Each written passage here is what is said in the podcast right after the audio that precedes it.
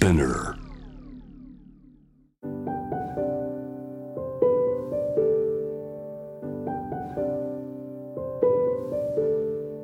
福本敦子のキックコスメ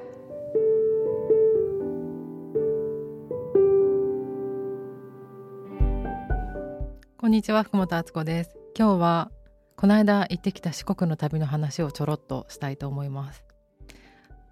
自分の仲良くしているお友達とか会いたい人が四国にいてそれで行くことになったのでいつもだったら土地から決めるんですけど今回はこの人に会おうっていうので、えっと、今治市と松山市両方とも愛媛県なんですけど行ってきました。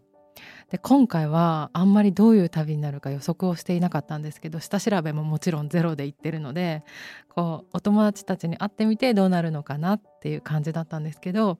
今振り返ってみるとあの水の旅だったなっていうふうに思います。瀬戸内海がすごく穏やかでゆったりとした流れの時間の海なんですけどしまなみ海道を走ってなんかこう水の流れを感じたりとかあと今治ってこうタオルと造船の町らしいんですけどとってもお水が綺麗なエリアだそうでなんだかいるとすごく居心地がいいしなんだろうこの感じは何もないんだけどなんだこれ？っていう不思議な感覚があってすごく音が静かだから東京にいる時よりざわざわ気持ちもせずに自分がその時何をしたいかとかこれからお仕事とかでこういうふうにやってみたいなとかを考えるのにはとってもいい時間だったんですよ。子供の頃に工業地帯の東京のある地域から岡山県の倉敷市に引っ越したことがあったんですけど私その時になぜか体育がいきなりすごくできるようになったっていう記憶があってよくよく考えてみると体調がとっても岡山県に引っ越したら良くなったっていうのが経験としてありました。で岡山って同じ瀬戸内海でつながっていて水もきれいだし天気がいいんですけどなんかそういう気候とかあと水が体に与える影響がもしかしたらあったのかなっていうふうに今は思います。で人間も体の中が水でできてるっていう風に言われてると思うんですけどその今治とかあの松山のお水たちと共鳴してなんか浄化されてる感じがするっていうのが旅の最中に感じてたことでした。で松山では車で少し山の方に行って観音水っていう名水百選に選ばれているところに行きました。名水百選っていうのは環境省が選んでいる綺麗な水すごく簡単に言うとそれなのでなんかすごく期待が持てるぞと思っていたんですけど行ってみたらとっても空気が綺麗で湧き水がこう流れていてなんかそこに行ったらやっぱりこうそれは自然の木かなと思うんですけどなんかすっきりしたんですよね。で友達とそのお水を汲めるところがあったんですけどそのお水をペットボトルに汲んでドライブしながらなんかああでもないこうでもないっていう30代後半の悩みを話し合っていた時にその水を飲みながら話したらなんか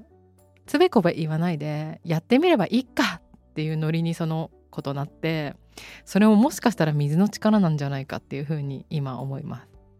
でお水は私のお仕事でも化粧水とかあとは自然療法で使われるフラワーエッセンスとかやっぱりすごく関連があるものなのでお水が体とか肌に与える影響もすごくあるんだなっていうふうに思いました。四国で食べたもので印象に残っているのはわかめ天です。わかめの天ぷらなんですけど茎わかめみたいなものを天ぷらにしている。それから居酒屋のおでんが美味しかったっていうことが印象に残ってるんですけどやっぱりお魚とか海藻が美味しかったです。わかめ天はなんだか癖になる味でコリコリしてるんですけど食べやすくてなんかこれ美味しいねって言いながら楽しみました。旅にあんまり本は持っていかないことが多いんですけど今回は行く前に「羽衣」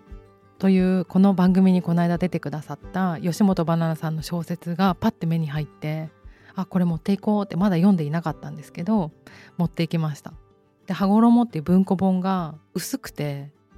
持ち運びしやすいサイズだったからなんかいいかなと思ってパッて持って行ったんですけど偶然にも川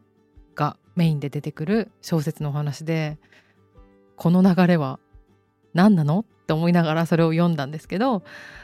水のきれいなところでバナナさんの小説を読むっていうのもすごく自分の何て言うんだろうなセラピーみたいなセルフセラピー的な感じになってそれもすごく良かったです。東京から1時間半ぐらいで飛行機で行けるっていうことも新たな発見だったんですけどなんかそういうふうにあんまり行ったことがないところでも気軽な気持ちで行ってみるのってすごくいいなと思った旅でしたではまた来週福本敦子でした。